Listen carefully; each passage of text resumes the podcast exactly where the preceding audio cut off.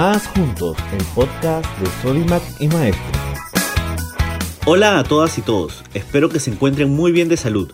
Continuamos promoviendo los cuidados de prevención y detección contra el COVID-19 y para ello, nuestra doctora ocupacional Marilyn Velasco nos brindará en este episodio información sobre los tipos de pruebas que existen en el país y lo que debemos conocer de ellas. Hola chicos y chicas, ¿qué tal? Buenas tardes, ¿cómo están? Como habíamos prometido y continuando el ciclo de capacitaciones que tenemos, vamos a ver el día de hoy acerca de las pruebas de diagnóstico de COVID que tenemos. En este momento en el país tenemos pruebas rápidas. La que más se conocen en, en este momento son las pruebas rápidas de sangre. También tenemos pruebas moleculares. Estas pruebas moleculares se toman de otra forma. Las pruebas rápidas se hacen con sangre, en este momento las que tenemos, y se toman del dedito que son las capilares, y del brazo, que son las serológicas. ¿Ok?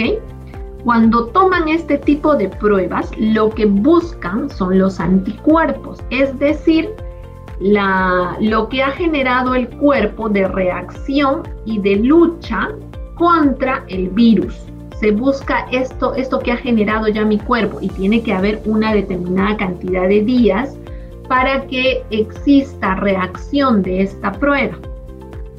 Ustedes ya lo han visto, dentro de las tiendas las hemos hecho, incluso las hemos hecho como si fueran eh, pruebas de, aleatorias, las les venimos haciendo continuamente, y lo que hace es reacciona el anticuerpo producido por el organismo con una sustancia que tienen eh, estos cassettes, tipo cassettes que vienen como pruebas de embarazo, ustedes los han visto, ¿verdad?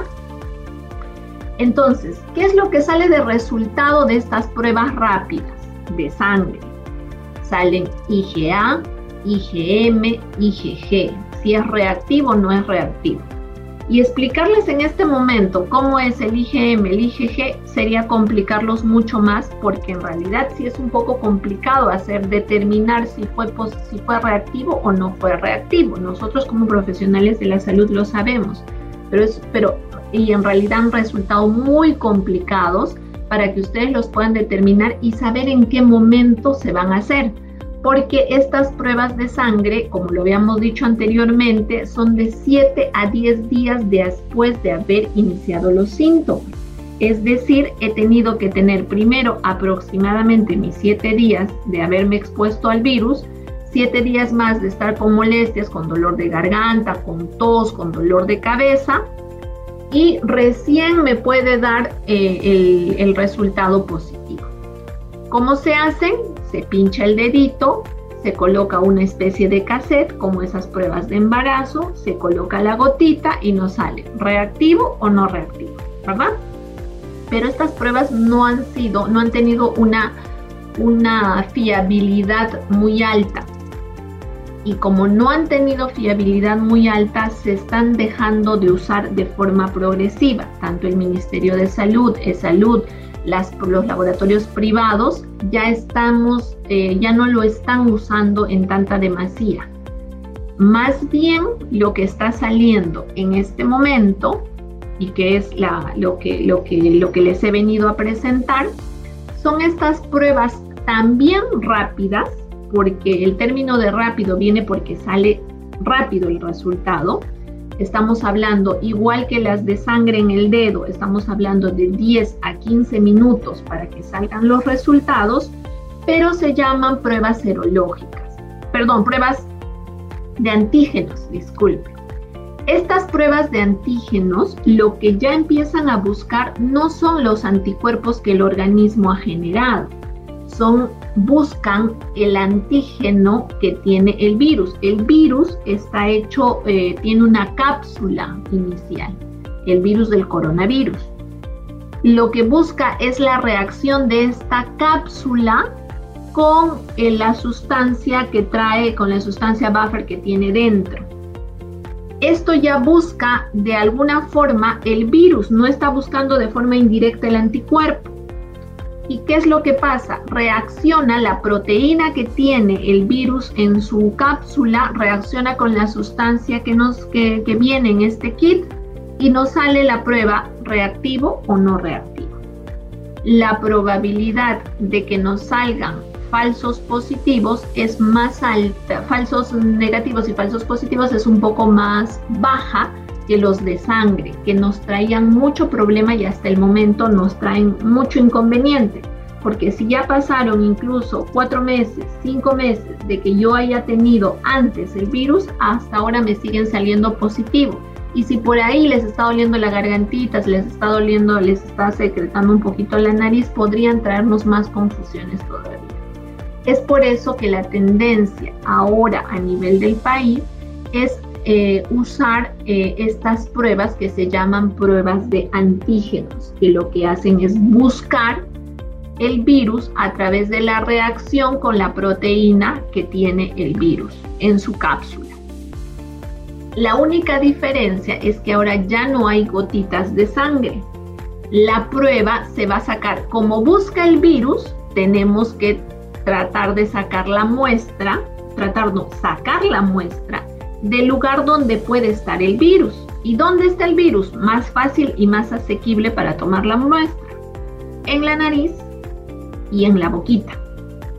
Entonces, pero no son pruebitas de que bota salivita y ya está. No, el virus está dentro, está en la garganta. Y para esto van a usar hisopos y los van a pasar igual que en las pruebas moleculares por el lugar de la, de, la, de la faringe, estamos hablando adentro, detrás de la lengua, o, y, o en algunos casos en la nariz.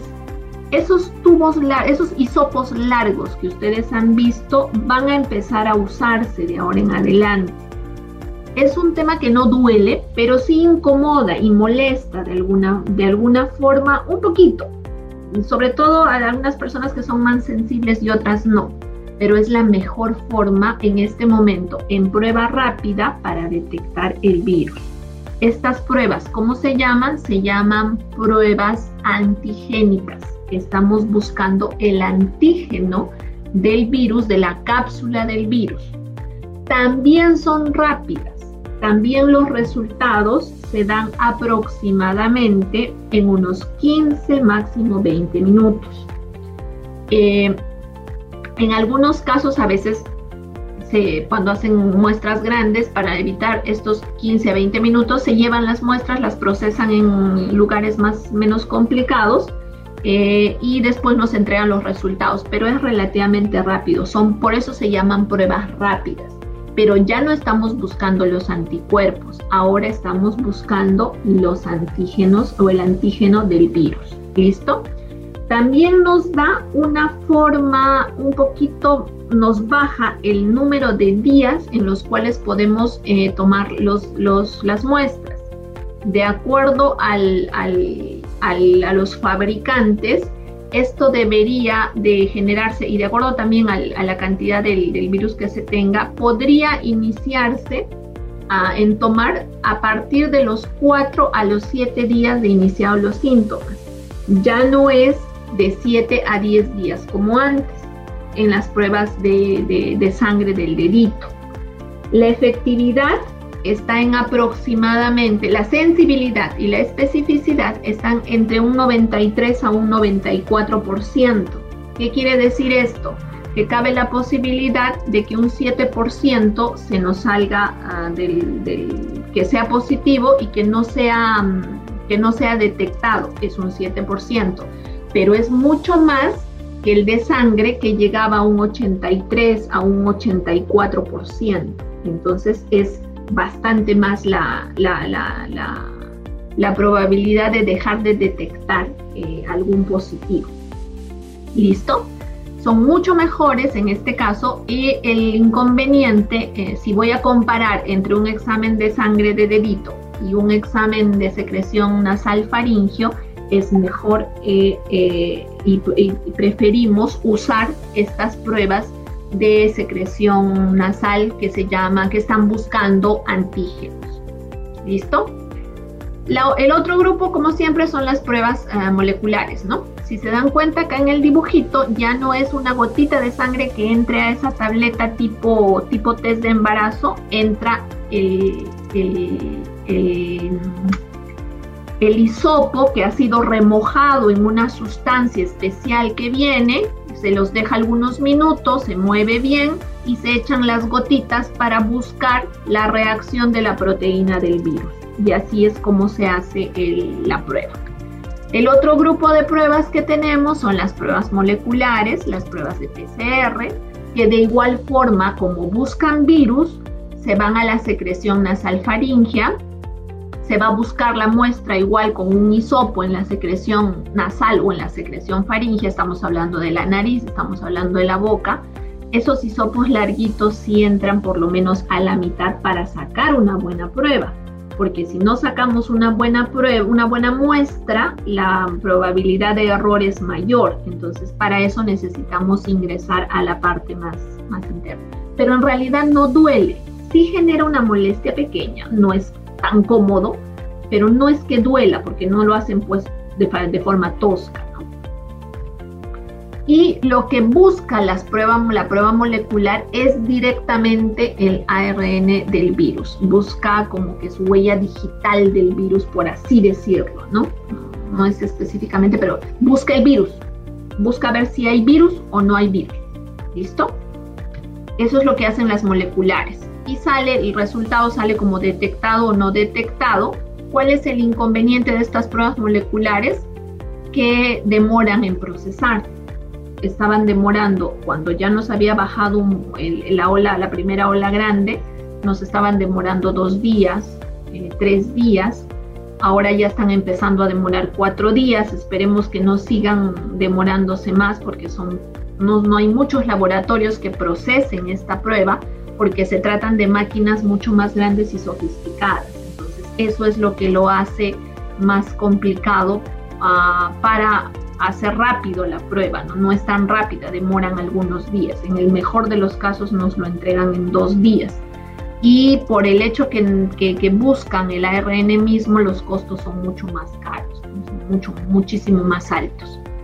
Eh, ¿Cuál es la superventaja de la prueba molecular? Que incluso antes del inicio de síntomas, ah, después de dos o tres días de haberse expuesto al virus, si es que la muestra está bien tomada, ya lo que hacen es darnos buenos, ah, buena, buena información y podrían ya detectar el virus antes de que incluso inicien los síntomas. ¿Listo? Ok. Esos son los tipos de pruebas que tenemos ahora. Yo necesitaba que ustedes las conozcan porque vamos a ir eh, nosotros también en las pruebas aleatorias que estamos haciendo, vamos a ir migrando a las pruebas eh, antigénicas, porque si ustedes se han dado cuenta, son mucho mejores eh, en entregarnos resultados veraces. estos ya no son como que, uy, yo tuve antes y ahora me va a salir reactivo otra vez porque tengo mi recuerdo. No, ya no ven recuerdos de enfermedad ya no ven esa parte, buscan directamente si está la proteína del virus ahí o no está. Entonces nos va a salir o es reactivo o no es reactivo, o está o ha habido de alguna forma contacto con el virus en ese momento o no ha habido contacto con el virus en ese momento. De todas formas, todas las pruebas para detectar COVID, pruebas de laboratorio, son pruebas complementarias nos ayudan para hacer el diagnóstico, son pruebas de ayuda diagnóstica, pero la clínica siempre es lo que manda, es decir, la sintomatología del paciente siempre prima ante cualquier tipo de prueba, pero nos ayudan de alguna forma y bastante en algunos casos para determinar y hacer acciones y dar tratamientos, ¿no es cierto? No olviden que nosotros en breve estamos hablando de una o dos semanas como máximo debemos estar migrando a este tipo de pruebas y eh, la tendencia en el país, tanto del Ministerio de Salud, tanto de Salud, tanto de, las, de la parte particular, si queremos hacer pruebas relativamente rápidas y que sean más confiables que las que teníamos antes, es hacer las pruebas antigénicas. Chicos, les agradezco muchísimo Quédense con esto, pásenle la voz a todos de que está quedando la grabación en el Workplace para que lo vean acerca del, tema de las pruebas rápidas y no tengamos inconvenientes y no nos asustemos cuando vengan con los hisopitos y nos quieran tomar las muestras. Un abrazo grande a todos y estamos en contacto y la próxima semana nos vemos a la misma hora. Un abrazo. Chao, chao. Muy útil la información compartida el día de hoy. No olviden compartirla también con sus familiares y amigos o amigas. Nos vemos la siguiente semana con nueva información que nos permita seguir cuidando de nuestra salud y la de nuestras familias.